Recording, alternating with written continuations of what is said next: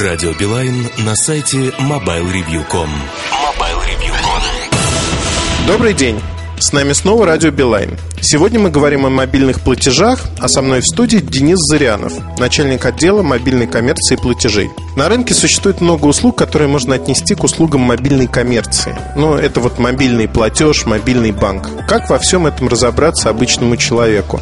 Чем одно отличается от другого? Действительно, на рынке в свое время появилось несколько понятий. Основные из них, безусловно, мобильный банк и мобильный платеж. А вызвано это тем, что одно из понятий было рождено в недрах банковского банковского сообщества, а второе появилось э, и было введено операторами связи. Разницу будет проще понять, если провести следующую аналогию. Представим себе большой торговый центр, который для нас будет олицетворять всю мобильную коммерцию. В торговом центре есть торговые ряды магазинов, офисы банков. Мобильный банк – это не что иное, как офис банка в вашем мобильном телефоне. Как в любом офисе, здесь вы можете взаимодействовать со своим банком, осуществлять стандартные операции, открыть счет, получить информацию по последним платежам, сделать крупный денежный перевод. Отличие только в том, что это происходит с помощью мобильника. Понятно, что никто в банк за покупками не ходит. А для этого люди обычно предпочитают магазины. В этом состоит основная разница мобильного банка и мобильных платежей. Мобильные платежи в нашей аналогии – это касса в магазине. Это набор услуг, который позволяет через мобильный телефон взаимодействовать именно с магазином, выбирать, оплачивать конкретно товар или услугу. Если говорить об услугах, запущенных нашей компанией, то нужно отметить, что сейчас нашим абонентам доступно для оплаты целый ряд сервисов, такие как билеты в кино, доступ в интернет, услуги ЖКХ, электроэнергия и многое другое. Денис, а кому нужны все эти услуги? Какие преимущества они дают людям? Хочу вам сказать, что мобильные платежи отнюдь не революционная услуга, скорее эволюционная. Все эти технологии позволяют сделать жизнь каждого человека немного удобнее. Сотовый телефон ведь всегда при себе, вместе с ним значит возможность сделать любой платеж, любое удобное время, например, дома, в поездке, на даче, где угодно.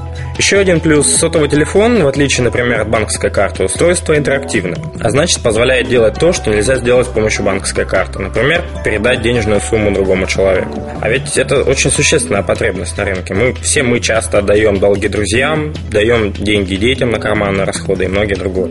Другими словами, у меня лично сомнений в том, что мобильный телефон станет полноценным платежным инструментом, нет. Хорошо, если это все действительно так удобно и перспективно, а почему услуги мобильной коммерции еще не получили повсеместного распространения? Почему моя бабушка не пользуется ей? Почему мы не платим за все с телефона сегодня? Деньги, пожалуй, самый консервативный продукт в мире. Представьте себе, мы живем в цифровую эпоху, однако до сих пор все ходим с бумажными банкнотами, которые используем в 90% случаев, когда нам нужно что-то оплатить. Нужно просто немножко времени, чтобы люди привыкли к новым возможностям. Телефон, по большому счету, очень маленькое и неудобное устройство. Не в, не в пример персональному компьютеру. Экран маленький, кнопки неудобные. Поэтому оптимизация услуг с точки зрения использования абонентами выходит на первый план. Не все услуги, запущенные в прошлом, отличались большим удобством. Другая проблема – это размер нашей страны, вернее, слишком большой ее размер.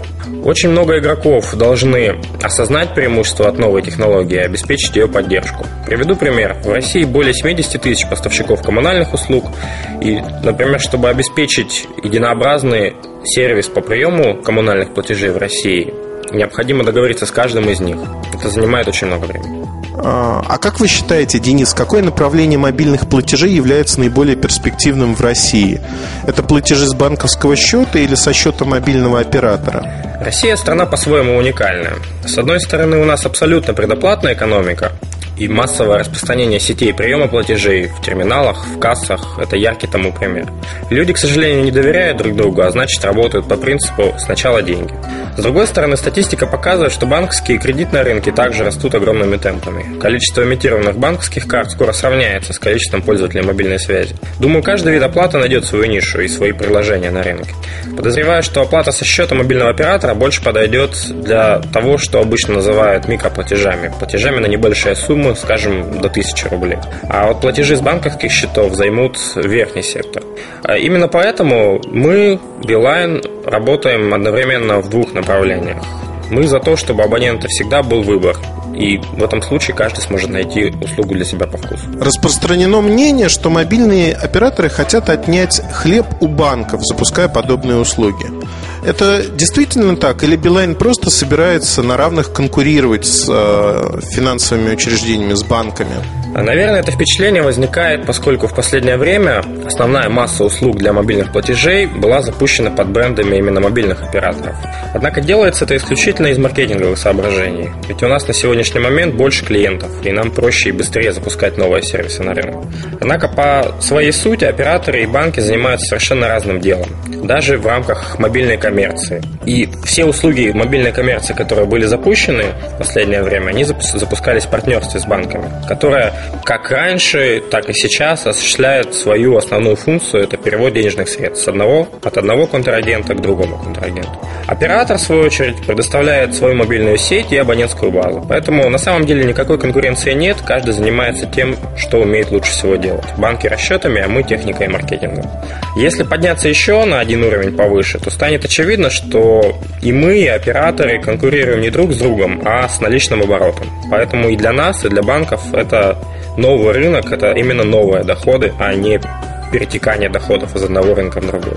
И развивать этот рынок проще именно объединив усилия. Поскольку сегодня кооперация на лицо, то я смотрю в будущее с оптимизмом. Денис, огромное спасибо, что вы нашли время прийти в нашу студию. Спасибо за интересный рассказ. Мы снова расстаемся ровно на одну неделю, а следующий выпуск будет посвящен такой теме, как дети и мобильная связь. А мы пригласим в студию Елену Суховей, руководитель службы по маркетингу Московского региона. А сейчас напомню для тех, кто забыл, что это было Радио Билайн в гостях у Mobile Review. Каждую неделю все самое интересное об операторе и его услугах у нас. Не пропустите. Рассказ из первых рук. Будет интересно. Радио Билайн на сайте mobilereview.com.